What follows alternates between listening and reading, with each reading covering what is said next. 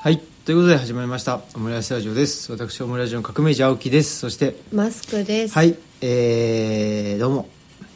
こんばんはおこんば んはこんばんはおこんばんはが3回出ましたねはいあでも朝配信なのにねそうなんだよねそれをつい忘れてしまうっていうおはようございますおおはようございます昼聞く人もいるかもしれないですよこんにちは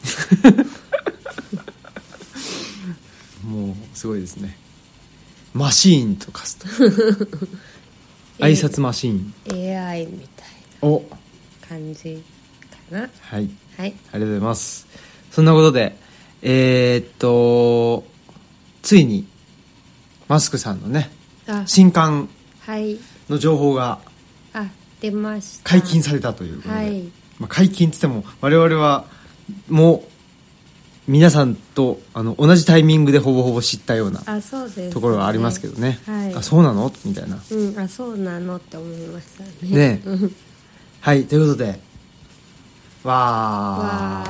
ーー、お疲れ様です。 はいありがとうございます、もう今年はねもうそれに始まりそれで終わったようなあそうですね、はい本当に1月から書いて、書き始めたんで、うんねねいやなんかもうちょっとな1年半とか2年とかかかんのかなと思ってたらえうん今年中にそうだよね、うんまあまあそうですよねまあまさか今年中に出るとはっていう感じはあったよね本当にそうですうよね、んとりあえず書いてとあの細かいとこいいからとりあえず書いてい こう書いていこうそうそう書いていこう書いてていこうで、まあ、とりあえず一回溜まったらもうちょっとねじゃあちょっとここをこうしましょうかみたいなうんうんうんディレクションが入るんかなと思いきや入らずっていう、 こ これでいこうみたいなそうそう年内に出そうみたいになって、あうんえーみたいなとりあえず書いてたけどみたいなうん感じで、ねえそれがまとめられはい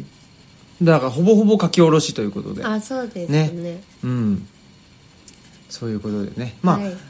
とはいえなんかまあルチャリブロもねあのー別になんまあたたまに臨時休館っていう形で、うん、本当にたまにね、そうですうんね1日か2日かぐらいうん、あったかなっていうぐらいだし別にね長期で体調を崩すとかなんかその仕事に集中するんで休むとかっていうことも特になうく、ん、そうですねねえだからとルチャリブロはやりながら、そうですね図書館開けながらゲラ見てたらお客さんが「応援してます」とか言ってああ嬉しいですね言ってくれたりとか、うんうんしてましたね、うんうんねえっていうのもあったしでもあれですよねあなんかこのちょっと話一瞬一瞬飛ぶんですけど、うんそのまあ後で話すけど高知のね雨風食堂さんはいでまたあの読書あの雨風ブックナイトうんで、まあ、今回はトークイベントというよりも、まあ、もうちょっとあの皆さんのからのねあのなんていうの感想とか質問聞きたいということでやってたら、うん伊藤さんが、まあ、青木さんの口癖うんとしてその「とはいえ」っていうのがあるっていうあであそれ全然気づかなくて、うんうんうんまあ確かになっていうのがねあったよということででなその「とはいえ」って言い言おうとした時にそれを思い出したんで今、うんまあ、それ言ったんですけど、まあ、コーチの話をちょっとねまた後で、はい、はい、しますけど、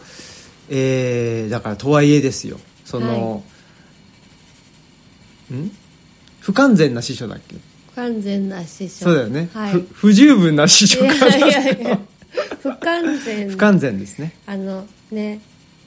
不完全な師匠っていうのは、うんあのホルヘ・ルイス・ボルヘスはいのえっ、とえっ、とあれなんだ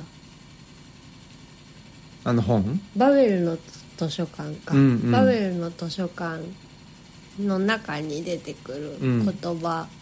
なんですけど、一節というか言葉ねそうそうそうバベルの図書館書く前に完全図書館っていうああそうなんだ、うん、あそそれは多分ねあの訳されてはいないんですけあーへどーそれをあの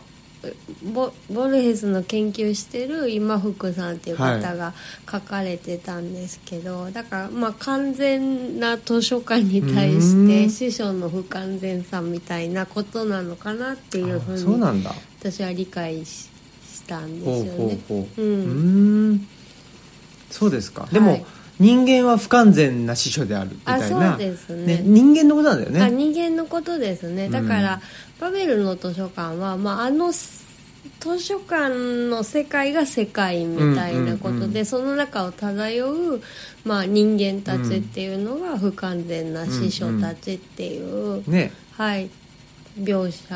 なんですねだよからねどっかに完全な師匠がいてあじゃないで私は不完全ですって言ってるわけでは実はないという,、あそうそうみんな不完全な師師匠匠なんだっていうねうんそうなんですよねはいはい、オムラジオを聞いてる人はねまあわかるでしょうけど聞いてなくてここれがわかる人はどれぐらいいるのかっていうところは思いますけどねそうですねまあ一応あのボルヘスのことはちらっと書いたんだ書いたけどねうん、でもここまでねそうですねちょっと分かりやすくはないのでうんうんもう文字通り受け取るっていう人がねいる可能性もあるとまあいろんな受け取り方があるかもしれませんけど、うんまあそんなことで、えー12月のうん上旬かな、そうだと年末って感じじゃなかったよねなんか発売日を見たらうん12月の頭ぐらいじゃないかなそう12月12って書いてあった気がするんだよな12って書いてあったけど書いてあったけどね流通ちゃんとねすでもあれって結構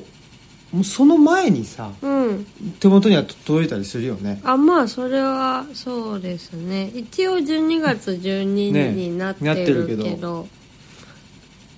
なんかどうどうどうなんのなかんしらかなっうんて感じです、全然知らないんですけどね、まあねお楽しみにというか、はいお疲れ様でしたあそうそうそんでそうだその不完全な師匠を書いていて、うんきつつルチャリブロをやってたっていうのはそうだけどフォールさんの展示もあったからねあそうなんですだからブでローチも作ってたしあ刺そうそうだから繍もしてたでしょ、うん刺繍して結構て大変ですよでだから9月の末からだったんですよね、うんホールさんの展示がでだから9月はもうその梱包作業ね一緒にやってもらったけど、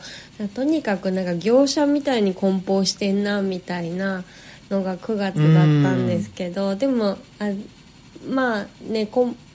一応まあでも9月絶対忙しくなるなっていうのはあのすでにその展示があるからそう思ってたんですけど9月の頭にそのひねあの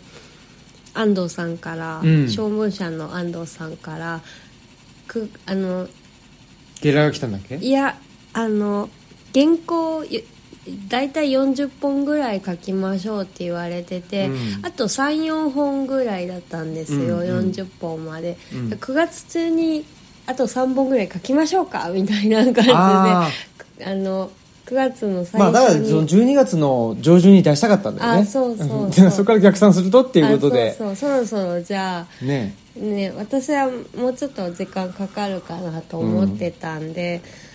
でであ9月に締め切りがかぶってしまったとそう思だって、ね展示も、ね、梱包してあの、ね、納品書作って、うんホルさんに送らないといけないっていうのがあるから、まあそのね、近くで持ってくとかよりは少し前に手配しないといけなかったから、ちょっと引いて青ざめながら最後書いたんですけど、うんなんとか間に合いましたうんね。ねえそんなこともありましたねありましたね。はいだから不完全な師匠を書いていただけではなかったというあそうことでですすねね。はい。忙しいしかもだって山岳期間も作ったからね長く来たもんね。な作んっかたまあねまあ実質というか形にしてくれたのはね松井さんがしてくれたけあど、そうですねでもそうなんで余計なことしたんだろうって思ったよね展示だけでも手いっぱいなのに展示に合わせてジンを作るっていうのもそうだねな何をやってんだろうみたいな風にはちょっと思ったけど、うんでも作ったら作ってみてよかったなまあそうですけどね、うん思いました、うんということで、まあ、山岳北丹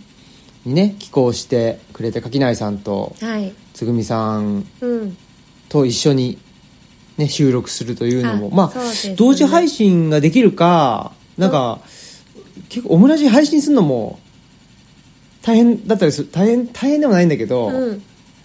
大変、まあ、う楽じゃないっていうこともあるんで、うんうんうんまあ、今週するかうこここの回と同時にするかちょっと来週にするかあそうですうね、んちょっとあのみんなのね予定もうんあそうですねあるかなとか思ってね。一応各メディアでその、はい垣内さんのポエティ各メディアでね、そうですよ。ポエティッ各クみんなメディア持ってるから。ラディラディオだ、はい。ポエティックラジオ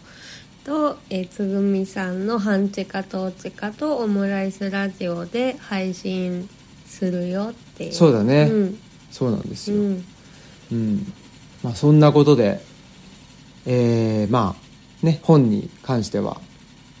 ご期待くださいませというはいことですね。そうですねはい。はいそんな感じかな。で、あと、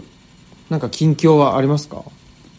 近況はねインフルエンザになあ、っそうか。て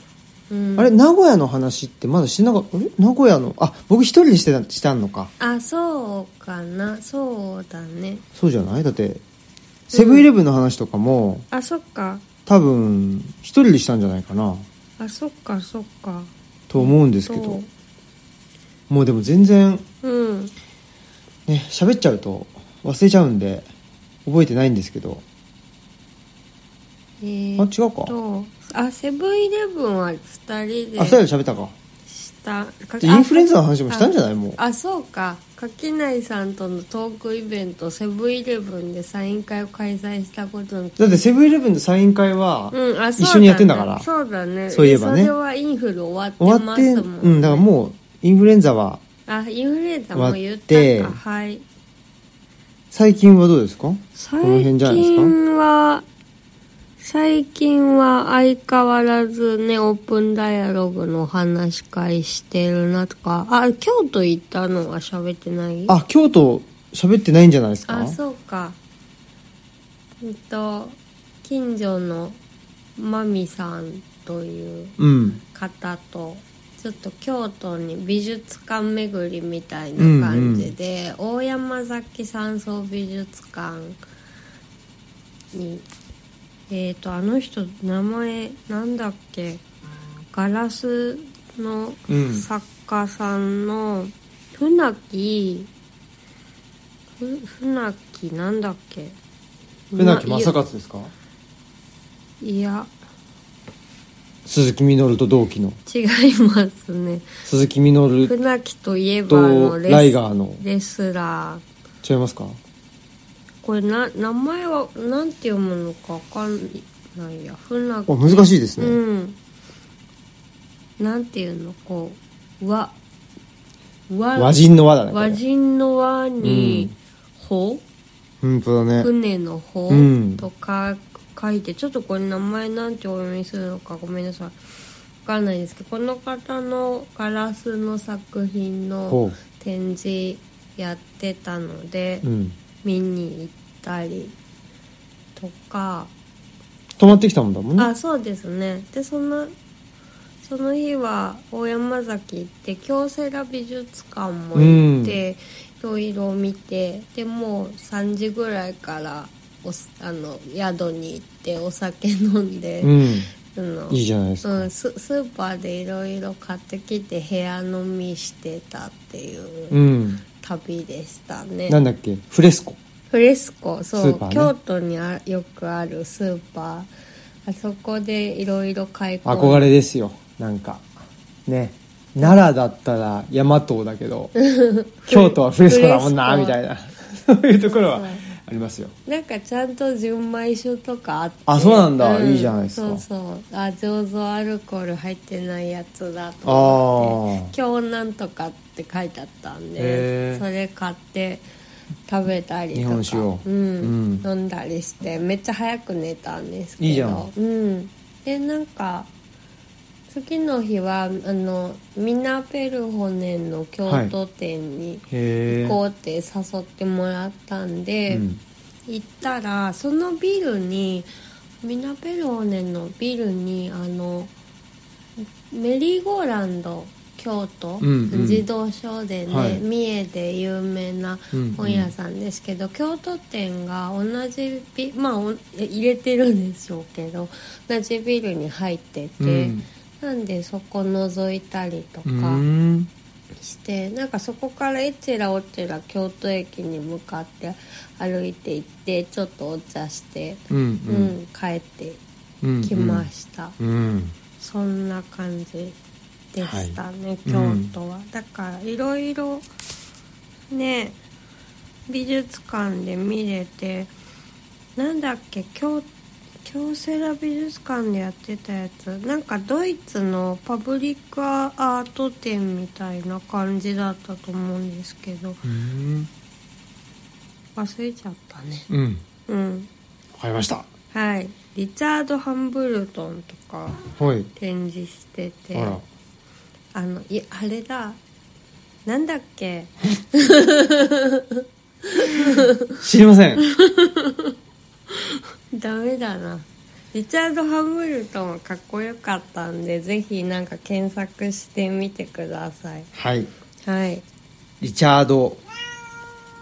あらうん館長が泣いております、何ですかなんか訴えてますうん今日もねかかわいいかわいいされて今日開館日だったんですね、うん収録そうそうしている今日なんかかまあ、今日日曜日なんですけどね、うんなんかね女性が多かったてかえ今日女性しか来てないんじゃないかなあれそうかもうん可愛い可愛いされてキャーっつって可愛いって言われて大満足大満足の一日だったんですね、よかったですね好きな言葉だもんね可愛いってそうですねねはい、はい、まあ、そんなことで、うん京都に行ってきたとねお友達とねはい行ってきました、はい本当よかったですうん完全に遊びでできた完全に遊びっていうのが少なすぎるって気もするよねちょっと病気ですよね、まあ、僕なんてほぼないからね貧乏症じゃないそうだよでい行くんだったら仕そうそうそう事しようみたいなそうだよホリックじゃないですそうかだよ そうだ よそうだよマシーンと貸してたけど完全な遊びって言ったらあれじゃんねあのええあれえっとなんだろうセブンイレブンのサイン会かな違う違うそれ仕事じゃん仕あ事フォフォレフォレストピアああは完全な遊びだよだけど原稿書いてたりするからねあーダメだ思いついたとか言って2人とも原稿書いてたそうなんだよ原稿禁止にしてしないいやでもだからそのさ、完全な遊びもないけど完全な仕事もないからあまあそううかんもうそういうなんていうんですか運命うんになってしまったんで、うん仕方がないと諦めようということでいいんじゃないですか、はいだってその京都もさもしかしたらねうんなんつうのあそこからいまあまあそれは結果的になんかいいインスピレーションをね受けたりとかしたらまあでも確かにそうだねあの完全なあ遊びというか、うん完全な遊びっていうのはよくわかんないけどそういうことでしょうね、うん僕はだから本当ないよねだ今度ちらっと今日坂本さんとねうんメッセンジャーでやり取りしてたんだけど、今度僕そのほらと戸高さんあうんのとと戸高さんの椅子が欲しいとあはい僕もね在う宅、あの勤務がちょっと増えてきたんで、うんで戸高さんがねその椅子椅子職人じゃないですか、そう戸高さんね大分大のこ分のこの絵に住んでて戸高ウッドスタジオっていうね、はい場所をされてますよねでその戸高さんのところに椅子をうん買いに行きたいからあのーもし都合が合えばね、うん一緒に行きますっつってまあその前に戸高さん東吉野来るねみたいなあうんことで,、で坂本さんがあ「あのー一緒にご飯どう?」とかって言ってくれたんだけど、でもねあの我々もその前に会ってるから、うんあのーああのーまあ、今回はねじゃあ坂本さんあのーとって言ってて、うんでそんなことがあってで、まあ、あそういえばと思って大分行く時にっていう話をしたら、まあ、せそのせっかく行くんやったらまあトークとかどうやみたい なまたせっかくせっかく行くんだったらっていうのがやっぱり出ちゃうんですね学生我々人はが。いますねはい、でやっぱりねで坂本さんとか鴻島さんとかとうん行く,、行くことが多いしね、そうですうんね、で楽ちんじゃないですか、うんうんでそうするとでも僕としてもいやせっかく行くんだったら確かになとか思っちゃってね、うんそれでじゃあそうしましょうとかっつって、っていう話になっちゃうんで、まあ、そういう人たちとねやっぱ話がまあ僕の場合はね特にそういう話が合うしそうしてしまうということでねなかなか不完全な遊びですねそうですね、ん不完全ブームが来そうな気がしますねなんか 何でも不完全ってつけちゃうっていう、まあそんなことでそれで高知に行ってきたんですようん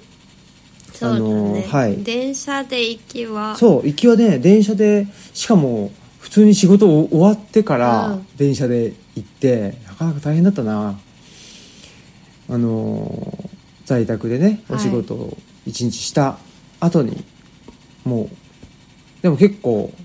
あの急がないといけなかったんで、うん急いで行って、うんうんで新大阪から新幹線乗って岡山まで行って、うんで岡山から特急南風っていおーう南風と書いて南風という、可愛かったですね可愛いうんカラーリングそううそうそう可愛いんですよちょっとね80年代後半90年代ぐらいの特撮っぽい、あそうそうなんか戦隊ものそうのそう戦隊ものっぽい、乗りうん、 物感そあうったそうそうそう好きな感じでしたよ、うんうん、 可愛いですごい揺れるって言って聞いてたんだけど、うんまあ、まあ途中寝ちゃったこともあってそんなには気にならず、うんよかったそうでいつも常宿にしているあーとマレ屋さんというね、うんマス型というマス型商店街の近くなんですけどあれ猫ちゃんですはい、っていうんでね、まあ、あの都合マレ屋さんに3泊させていただいて、うんまあ、ゲストハウスなんだけどあ入ってるわこたつに入ろうとしてる、猫がうん、ん丸くなろうとしてるっていうまあそんで珍しいあ、まあでその、まあ、夜に着いてでその日はもうあの寝るだけだったんだけどもう入っていったうん、うんまあ考えたら、うんもうねこたつをね中が暑すぎないかあそうですねもうあのルチャリブロこたつを出しましてね、はいちょっと話はあれですけどでねらうんあの今までであればこたつ用に買ったちょっとあのちっちゃいそうちゃぶ台を使ってたんだよね、うん、電気ごたつあがそうそうついてるあのちっちゃいのを出してたんだけどなんか冬でも内田先生がくださったちゃぶ台大きなねちゃぶ台そうを使おう使いたいということ使いでたいからホットカーペットにしてででその上にちょっとなんかモコモコを引いて、うん、それでえーっと内田先生のにいただいたちゃぶ台にこれなんていうのあとカバーかけカバーてかけて天板天板乗だっけけたと新しく買って乗っけてまああのホットカーペットのぬくみをこう保温するだけで十分だろうみたいな感じで、十分だよね、うんちょっとやっぱ暑いもんねあそうそう足熱ってちょな直でねそのうん、なるからなんか下暖かくてそれにカバーかかってたら結構大丈夫なんでそうなんです、まあ、そういう状態になっていて今かぼちゃんがその中に入っていったというはい話でしたすいません、はい腰折って腰をなんだっけあれはバックブリーカーですよバックブリーカーバック背中でしょあサバ折りっていうやつです ね、あのプロレスなどでいうところの、まあそれいいんですけど、はいで高知でまあ1日目はねもう寝るだけだったとあうんで2日目に朝白岩さんに迎えに来ていただいてそんで、えーそこからあの土佐町に行ってきまして、うんで土佐町の古川さんねえー図書館師匠というかうん土佐町で図書館作ろうとしてるプロジェクトを中心にされている方なんですけどね、はいまあ、うちにも来てくれて、うんあのーで前に高知の自由民権記念館のホールでやったシンポジウム山岳振興のシンポジウムで、あのお話しさせてもらった方ですけどね、古川さんに会いに行ってお美味しいイタリアンもあのあお店があって本格的な,、えーいいなそう土佐町はなんかやっぱすごかったな,、うん街だったなうんいいとこでしたいいですね、はい、まあ、そんでそんなことがあってそうそんで筆者岩さんを待ってるその朝にですね、うん鴻島さんとの往復書簡おう2がおう開始しまして、すごいすごい、はい、で今回はですね、えーちょっと文字数が少ないというあちょっと少なめにして、あうんちょっとそのなんていうの結構よん前4センチだったかあらでも割とね割とがっつりっていうかね、うん 書いててなんか足を噛んでくるやつがいます、後から入ってきてなんやはいそういうことでね、えー往復書簡を1本ははい書き上げましておーそうめでたいねうん3000字だから結構ポンポンポンポンとうんいきそううんうなん気もするし、うん前のはだから2年半ぐらいやってて、うん結構間があのあ空いちゃったとかって言って、うんうんうんすいませんみたいなそうそうあんまりだからそのじ時事ネタというかねあが少なかったと思うんだけどちょ今回はねあので鴻島さんと会うことも結構あるから、あうんだからまあちょっとまた変わった感じにあそうですねうんこの前のやつとねうん変わった感じなんじゃないかなと思っておりますんで、楽しみですねぜひ、はい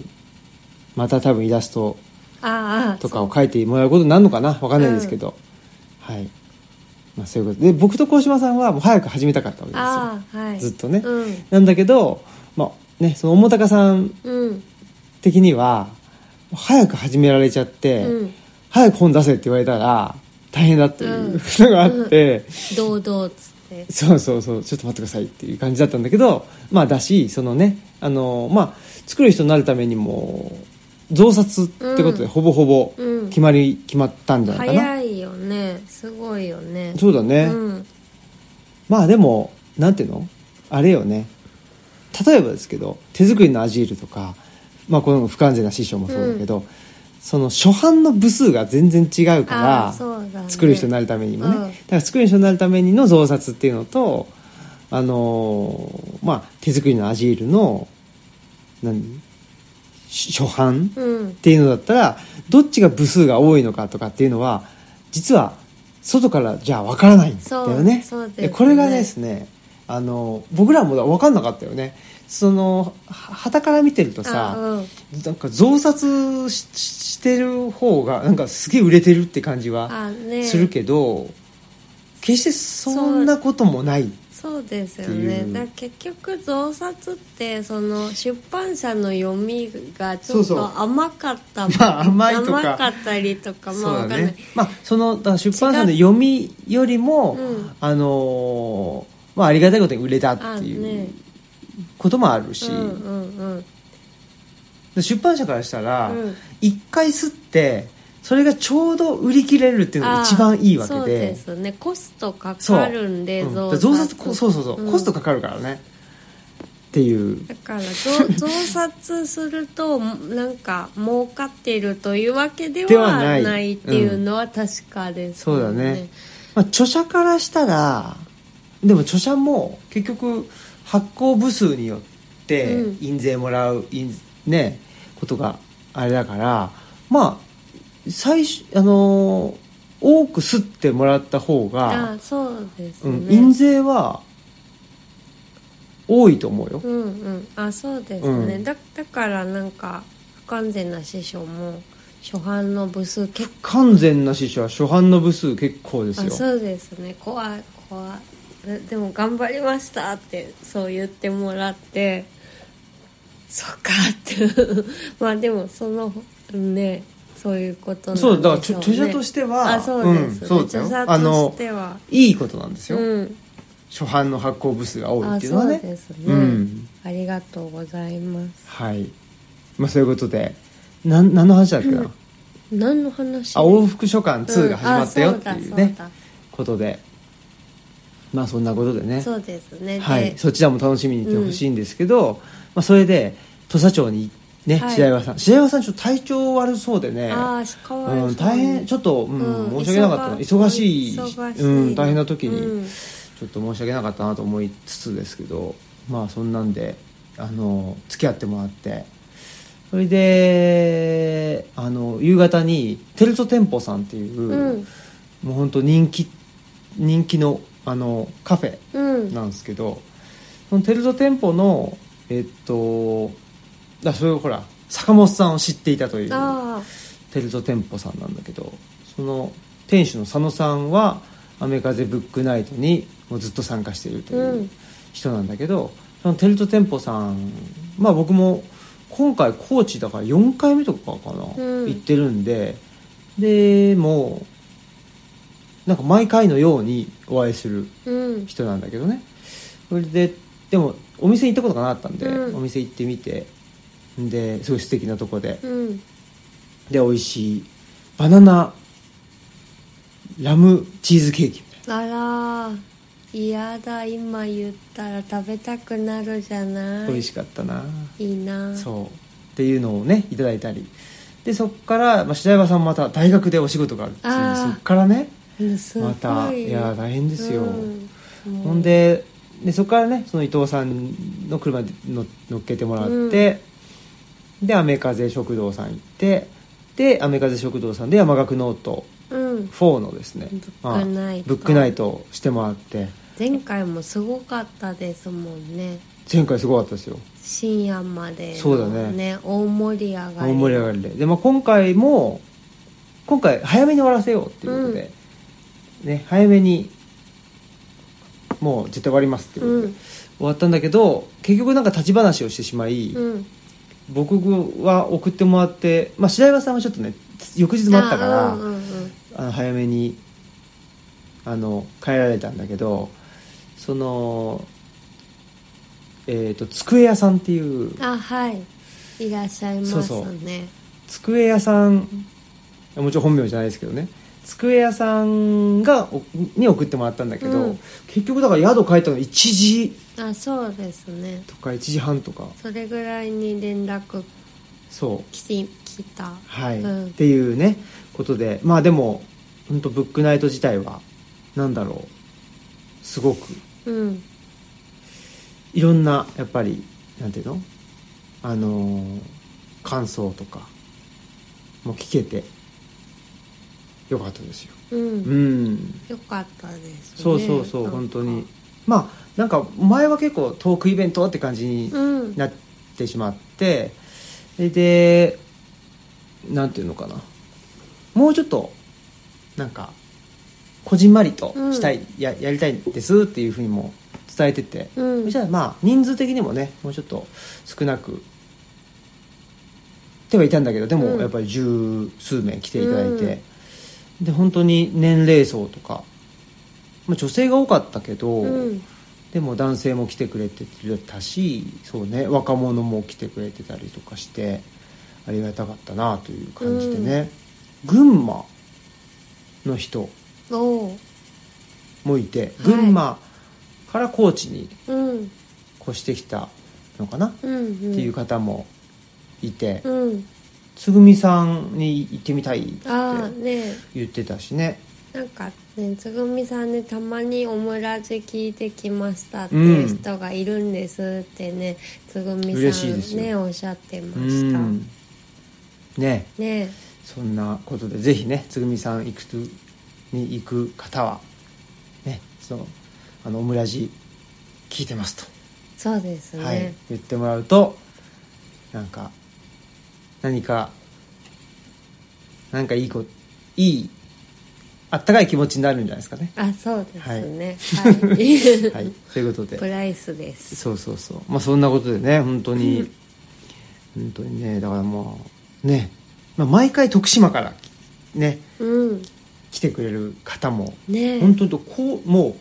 フル参加みたいなうん方もいたりすしごいて、ですね近くないです全然近くないよねうんっていう人もいるしね本当いろんな方がいてありがたいなという、ねえうんでも本当楽しかったなんか四国に道がついたなっていう、うん高知しかも一番ねねそうなんだよねそうですよ、まあ、そんなことでえね、はい雨風ブックナイトに参加させていただいて、うんで翌日私はですね北川村っていうあ村で村でその過疎うんについて考えるっていうことでまああのこれはまた NPO のね中村さあうんんにお声がけいただいて、うんうんうんまあというかこっちは実はまあメインって言っちゃっとあれなんだけど、うんまあお呼ばれお呼ばれがあって地域文化系そうそうそうそう中村さんにそうなんですよですごくこっちはすごいこじんまりしと、うんちょっとやろうと思うっていうことだったんだけど結果的に「雨風ブックナイト」と同じぐらいの人がき来てくれたりしててすごいすごいそうで前のシンポジウムも聞きましたと、うんその自由民権記念館でやっうんうたん山岳振興のね、っていう方もすごくいらっしゃったり、うんまあ、NPO のね、あのー手伝ってる若者集も来てくれて、みんなで、あのー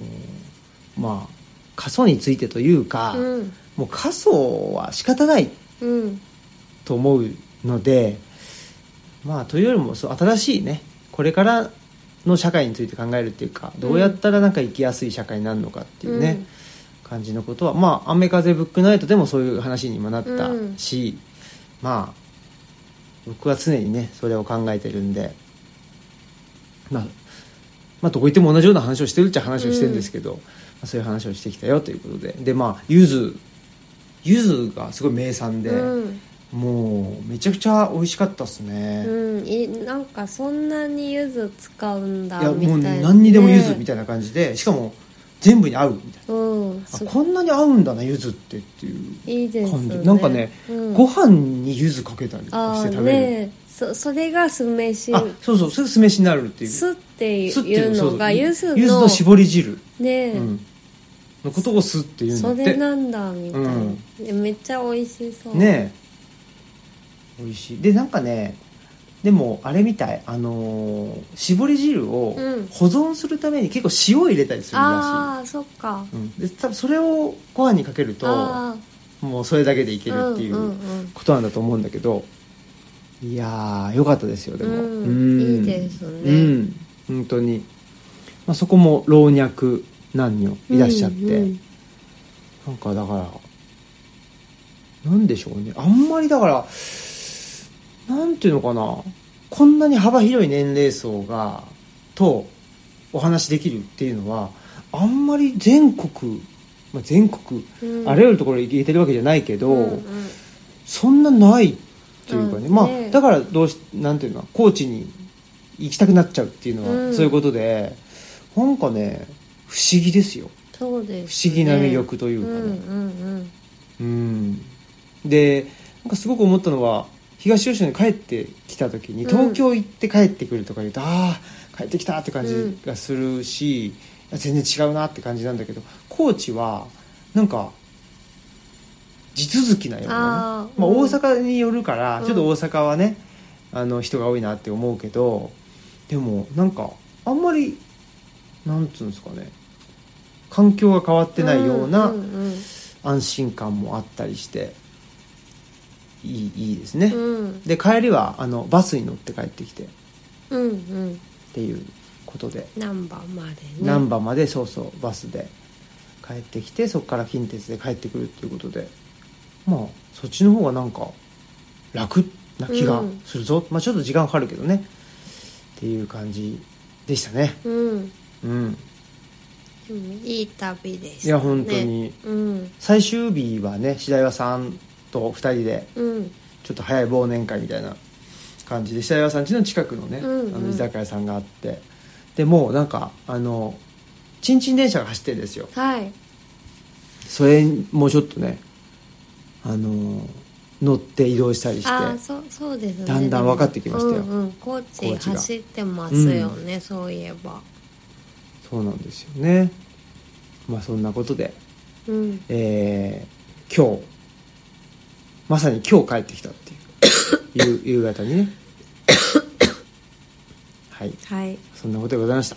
はいはいありがとうございましたありがとうございまコーしチのた、だからすごくオムラジ聞いてる聞いてくれてる人ともああのお会いしてうん、うんじゃあ聞いこれも聞いてくれるかな、ねありがたいですよね本当ねあのこれもねさっきちらっと言ってたけどなんていうのやっぱオムラジ聞いてる聞いてくれてる人ってやっぱりこの社会ってなんかちょっとおかしいよねみたいな、うんうんあの生きづらいよねみたいな風に感じてくれてる人が多いと思うんだけど本当に真っ当だと思うよね、うんその感覚っまあ、て。そうですねないんやかそれはだってこんなねそうです世よね、の中やばいっいしょみたいいやな本当にふうに思,、ね思うよね、うん、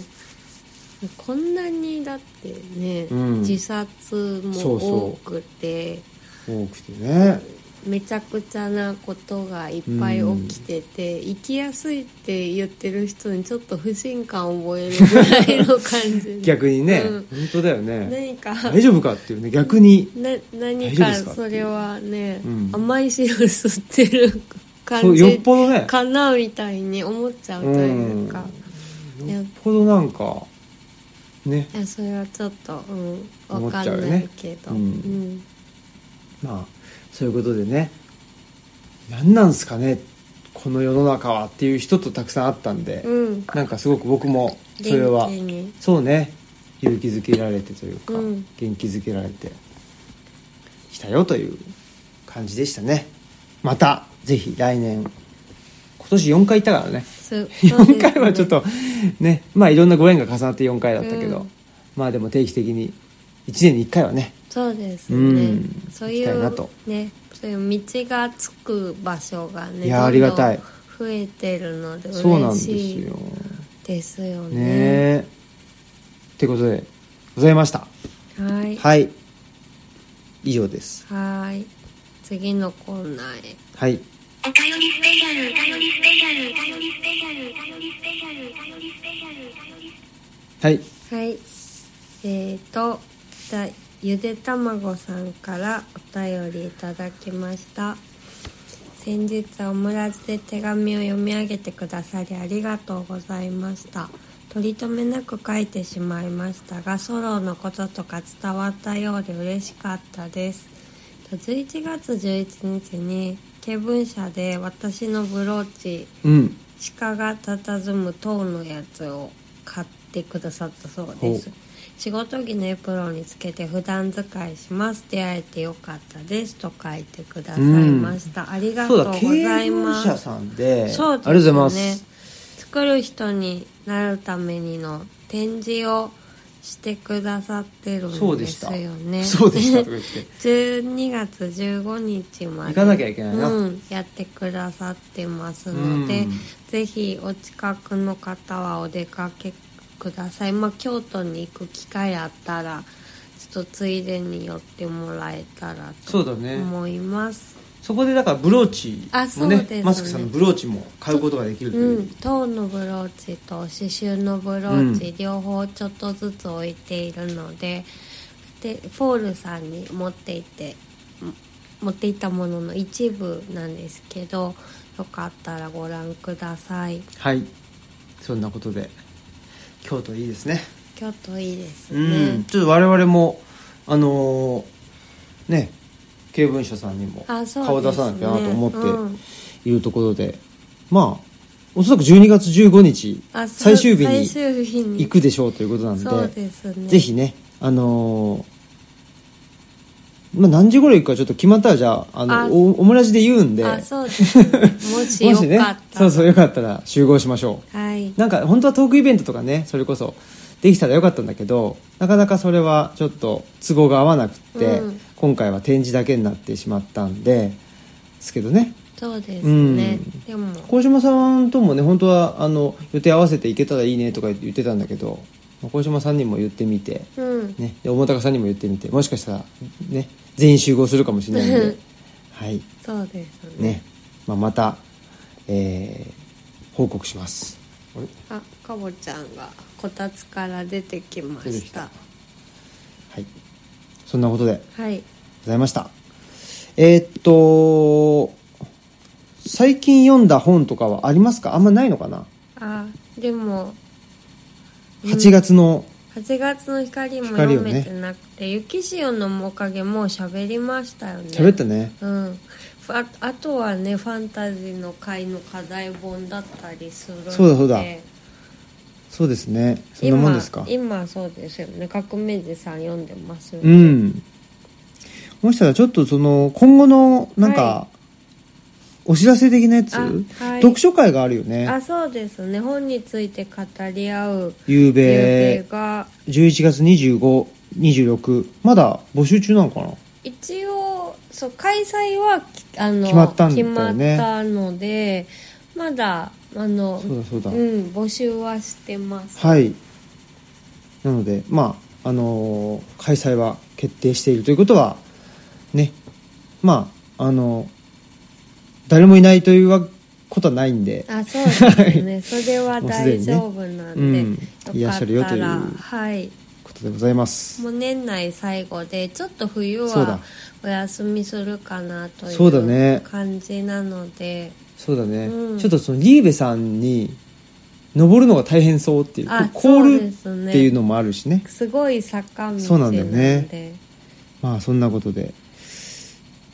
ございます。うんあとは、イベントごとで言うと、あれでケアしケアされそうだていく12月9日、はいね、えーっと、奈良、奈良市の本の入り口さん。はいねまあ、前僕と鴻島さんでトークイベントしましたけど、えーね、あの、服部さんのとこですけど、はい本の入り口さん、奈良県立大学のすぐ横のね、うんところで、えーっと、竹俣さん、はい竹と俣宏ささんんととルチャリブロということで、あんまりないですからね、このそう我々二人が同時にそうですね、はいあんまり誰かと喋るということはないし、まあファンタジーの会って ねのようなもんちゃもんですけどそうですねねちょっとちょ向山向山ささんがんねいらっしゃらないけどでもそうですね、うんそれがあります竹端さんの新刊の「えーケアしケアされ生きていく」っていうのをちくまプリマちくまプリマー新書ですね、うんでもしかしたらマスクさんの新刊が買えるのか買えないのかっていうのをちょっと確認しなきゃねあっていうことを言ってるっていうそうですねちょっと選考でもしねねえとかあったらいいんですけど、ねえちょっとわからないそう,、のだでよね確認しまた追って、うん、はいご連絡しますっていうことですねはいそれが12月9日土曜日にあります、はい あとねちょっとこれはもうあれですよオムラジリスナーを聞いてるお、ごめんえー人最新情報ということで、はいえーっと12月14日はい木曜日はいえーっとこれあれですよこの前初めて福岡でああ会ったですねあーそれはすごいですね鳥羽和弘さんと、はいあ違うか和久さんとごめんなさい鳥羽和久さんえーっと「親時々子供とかですね、はい君は君の人生の主役になる」まあ、これもちくまプリマあです、そうね、ですねのまあね鳥羽さんと私のですねトークイベントがすごいすごい梅田でラテラルで出ました 出ましたって言っちゃっラテたラルですごいねうんサブカルチャーみたいな感じのねえ場所ですよね、うんラテラルそうねどうなることやらですけどであれですよねえっとう点滅者のうつそのう本にまあたくさん執筆人いますけど、まあ、私たちも書いて、うんおばさんも書いてるっていうことでのそうトークですよねその通りです。はい。ということで、えーっと、で、配信は多分ないあので、はいえーっと、梅田に、現地現地に来てほしいということあるんですが、はいこれはですね、ま繁華だぞあ、あの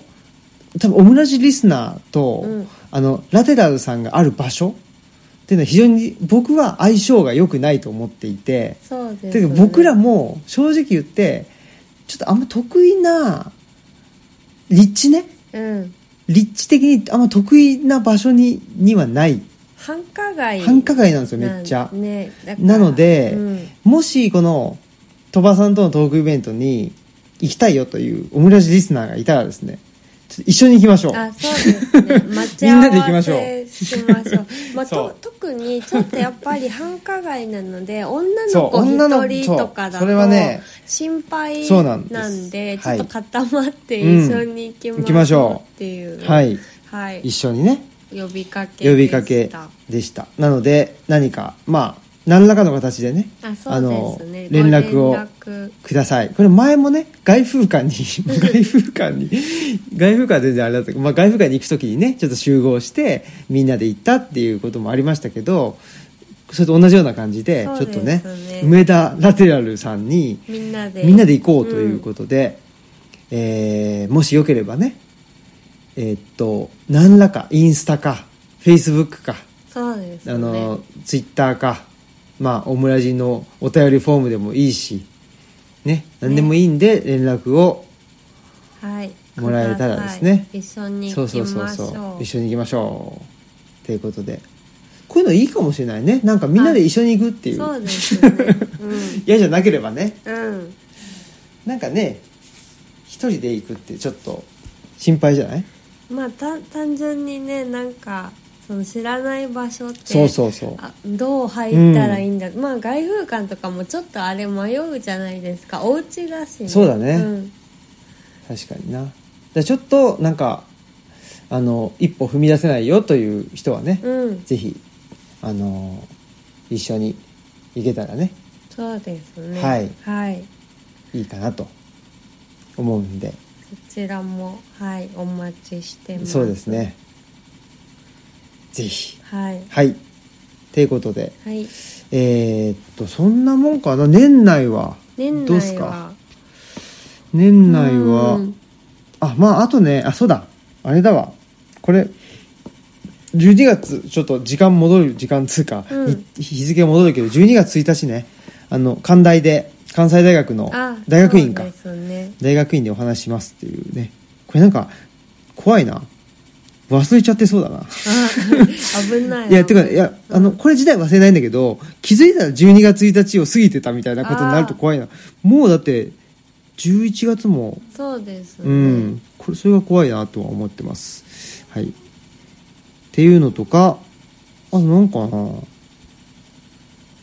まあまうんあそんなことですかねそうですね、うんまあ、12月のちょっと14日からあはいの、冬の短期会館短縮時間でのはい開館になりますので11時から17時が通常なんですけど、うん11時から16時になりますのはいで、それまがあね日も短くなりますからそうねで暗くなっちゃうんでね、うんで特に日当たりが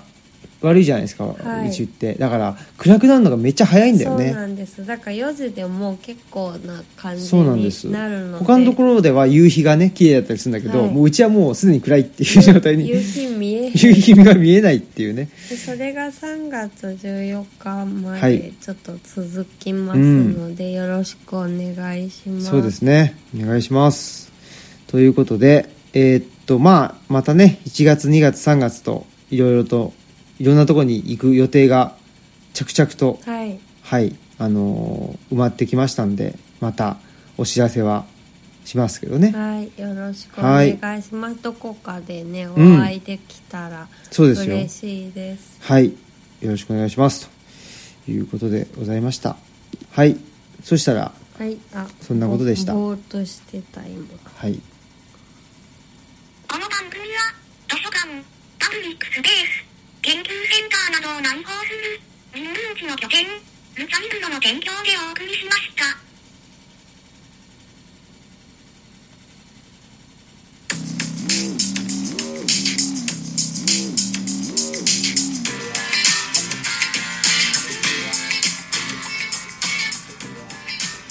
はい、どうも、はいてなあ、え、あさっき思い出せなかった作家の名前が急に思い出したんですけど、うんバンクシーはいはいとかの